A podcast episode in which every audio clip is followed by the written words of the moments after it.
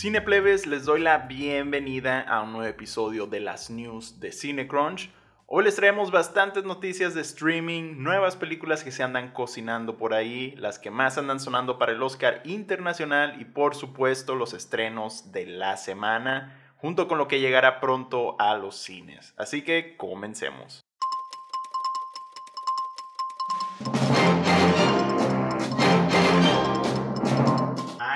Van las news.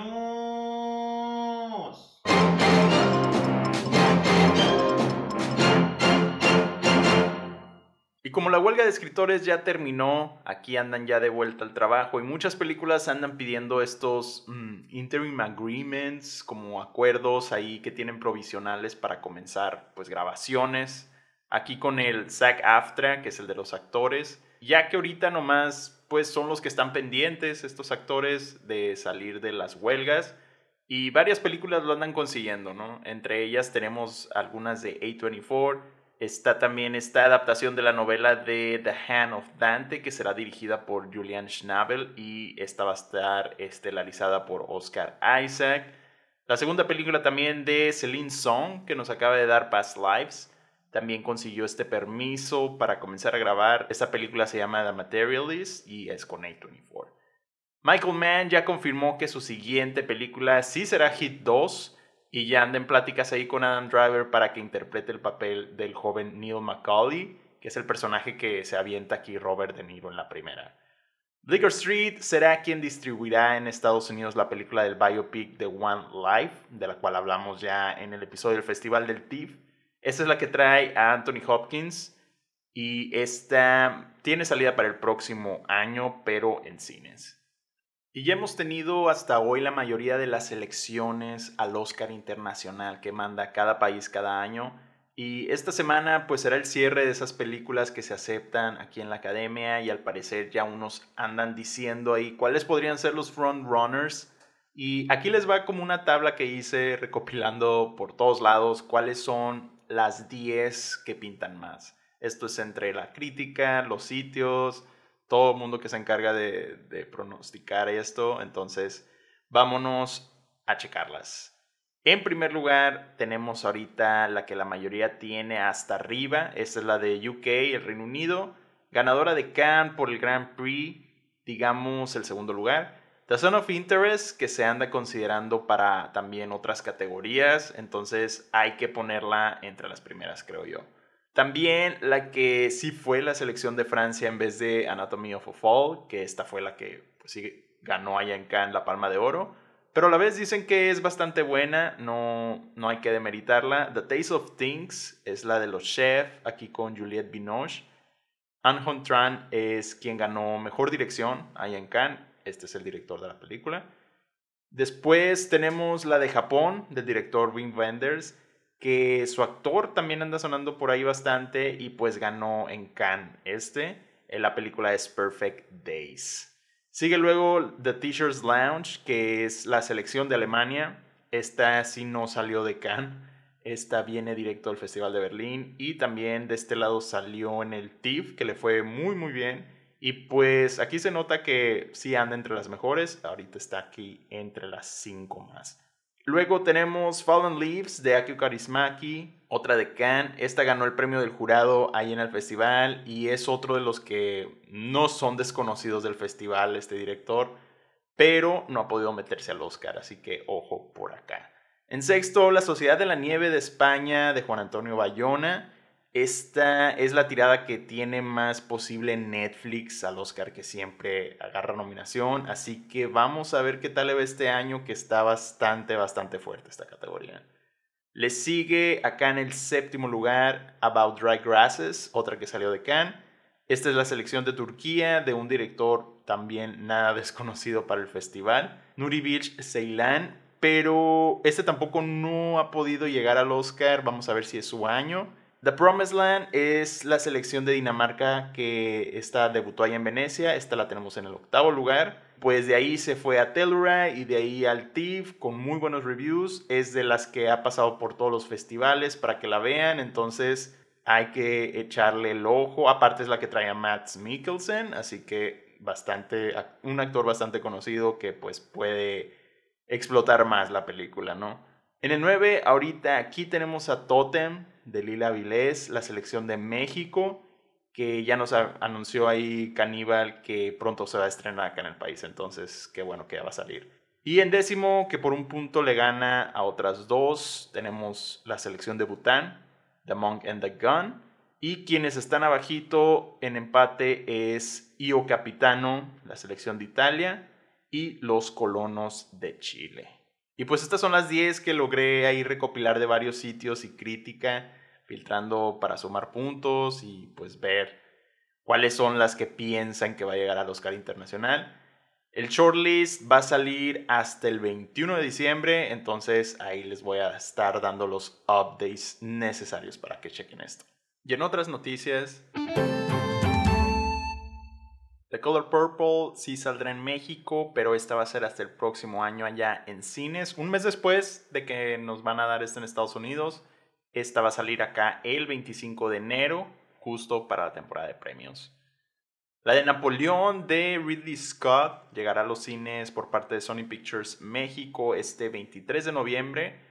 Otra que se confirmó también fue The Holdovers, pero eh, aún no tenemos fecha. Supongo yo que va a salir para ahí finales de diciembre o principios de enero.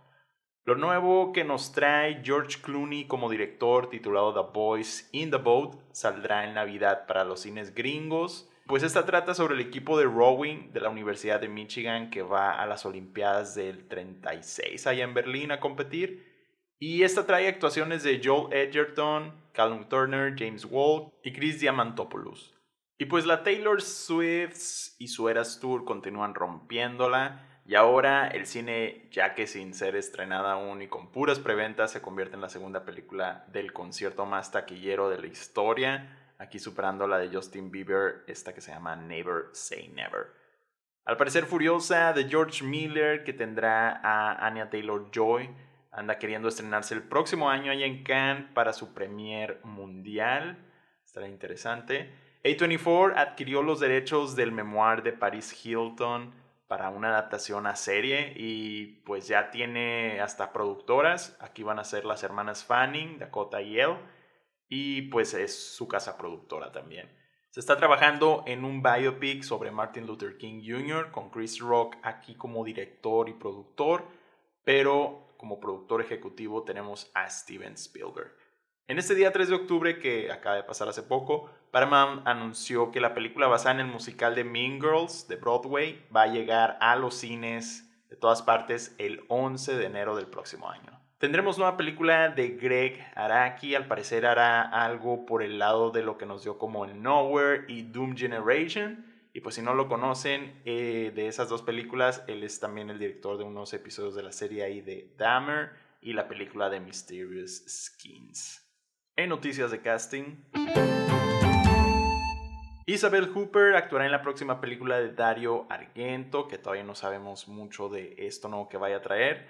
Cody Smith McPhee se une al cast de María junto con Angelina Jolie. Esta es la nueva película que nos va a traer Pablo Larraín. Es sobre la cantante de ópera María Callas, que ya pues está en nuestras más esperadas del próximo año, si es que le apuntan a que salga ese año.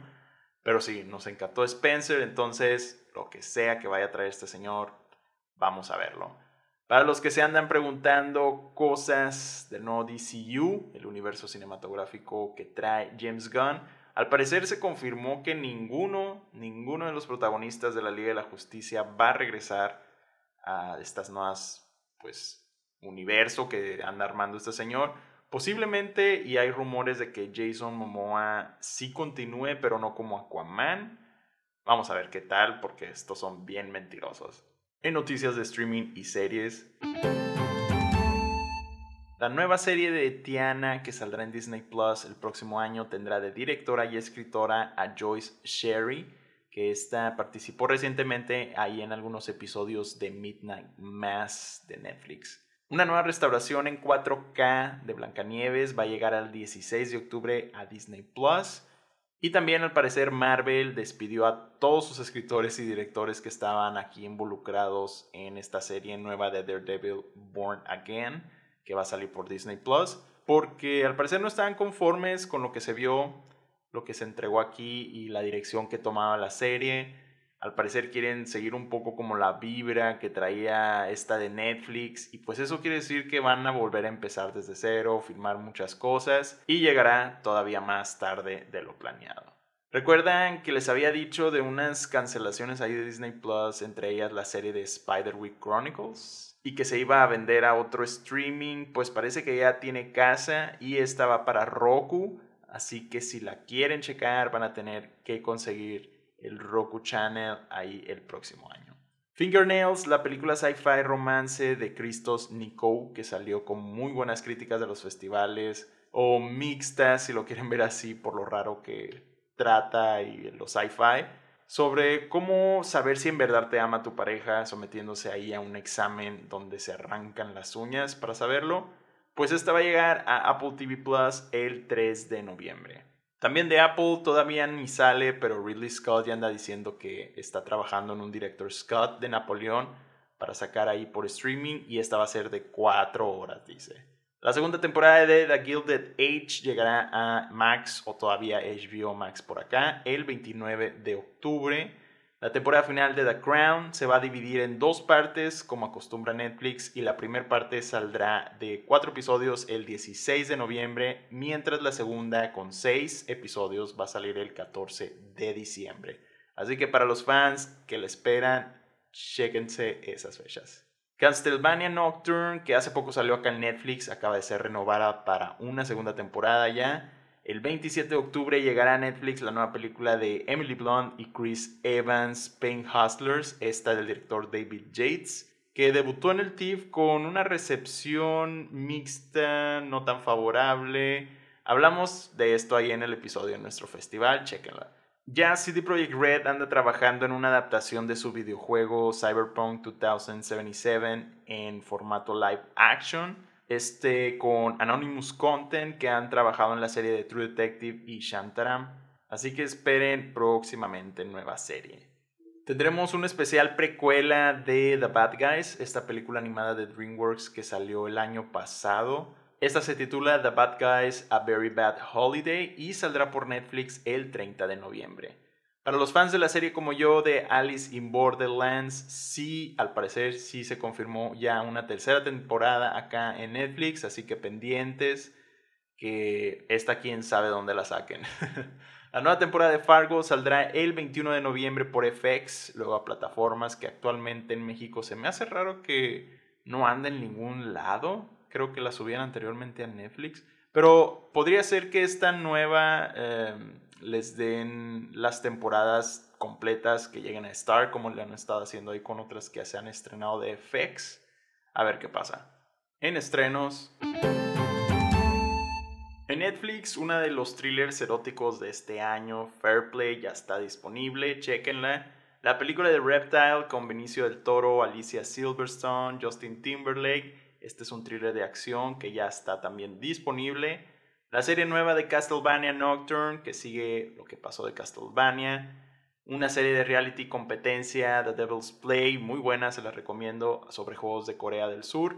También subieron todo True Blood, chequenla si son fans. Una nueva película sobre refugiados titulada Nowhere y la temporada final de Sex Education y Atlanta. En HBO Max subieron la serie de Twisted Metal, la adaptación del videojuego. Por fin, Pearl de Ty West con Mia God. Chequenla. Y dos grandes que tienen que ponerles el ojo ahí este año: One Fine Morning de Mia Hansen-Love y Return to Seoul, una con mis actuaciones favoritas ya del año por Jimmy Park.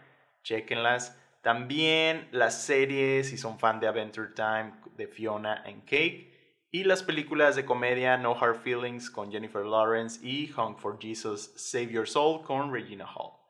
En Prime Video les tenemos la nueva de Blumhouse Totally Killer, que va como ahí las vibras que traía Happy Death Day y Freaky, de mezclar de que un concepto de una película famosa de otro género y mezclar el horror comedia. Ahora se van ahora con una máquina del tiempo, viaja a los 70s, este es un sci-fi, persigue al asesino, slasher, que está bastante entretenido, son son, divertido, muy setentas, se las recomiendo. También la mexicana de Rabia y la temporada 2 de esta serie Harina. En Disney Plus, Loki y su temporada 2 ya llegó para que la vean. Ya también la película de Haunted Mansion y la serie de Escalofríos. En Star Plus subieron una película sci-fi de horror, la cual se anda hablando mucho. No One Will Save You está sobre aliens que llegan allí a un pueblo y abducen gente. Lo especial de la película es que no tiene diálogos, que personalmente creo que ese enfoque que le dio el director se amarró mucho en que ese sea el wow factor de la película. Y siento que no decir diálogos aquí muy a la fuerza, ah, no sé, le jugó mal personalmente. A mí no me gustó que se enfocara tanto en eso la película, ¿no? Porque no se siente natural. Pero todo lo que es de eh, stunts está bastante, bastante bueno. Lo, lo sci-fi está muy padre. Y la actuación me encantó. Así que yo diría que la chequen y díganme qué piensan sobre esta. También están Dungeons and Dragons, Honor Among Thieves, que sí se las recomiendo. Una buena de fantasía y comedia para pasar el rato. The Boogeyman, que estuvo hace poco en cines, esta es una de horror, y la nueva temporada de American Horror Story Delicate. En Apple TV Plus llegó la película de Flora and Son del director John Carney, que nos dio Sing Street. El movie, una de nuestras esperadas este año que no tuvimos en cines por acá en mi ciudad, Passages con Frank Rogowski, Ben Whishaw y Adele Exarchopoulos. Estás en un triángulo amoroso ahí bisexual Subieron también The Fog de John Carpenter para que la vean ahorita en Halloween. En renta y compra tenemos Asteroid City, Barbie, Blue Beetle, Talk to Me, The Last Voyage of the Demeter, Joyride y la de las tortugas ninja animada Caos Mutante. En cines tenemos El Exorcista Believer, Saw 10, la película de Paw Patrol, The Portable Door, Andan también los clásicos de Disney ahí celebrando sus 100 años por algunos lados. siguen Sound of Freedom, Sobreviviendo mis 15, Heroico, The Creator y La Monja 2. En próximos estrenos...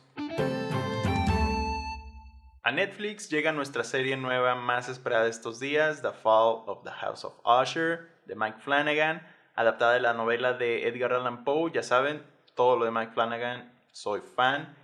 Esta llega el 12 de octubre y el 13 llega la película de Jackass Forever a la plataforma. En Prime Video el 13 continúan los nuevos episodios de este spin-off de The Boys. Disney Plus el 20 por alguna razón traerán el especial de Werewolf by Night de Marvel a color. No lo veo necesario, así está muy bien, pero bueno. En Star Plus el 13 llega ya la tercera temporada de Chucky, por fin. El 18, la de What We Do in the Shadows, por fin. Y el 20, el documental de los Spark Brothers, que se los recomiendo mucho. Este está dirigido por Edgar Wright. A Paramount Plus llega el 14, la película de The Whale con el ganador del Oscar Brendan Fraser. Y el 15, la más reciente película de Jeepers Creepers.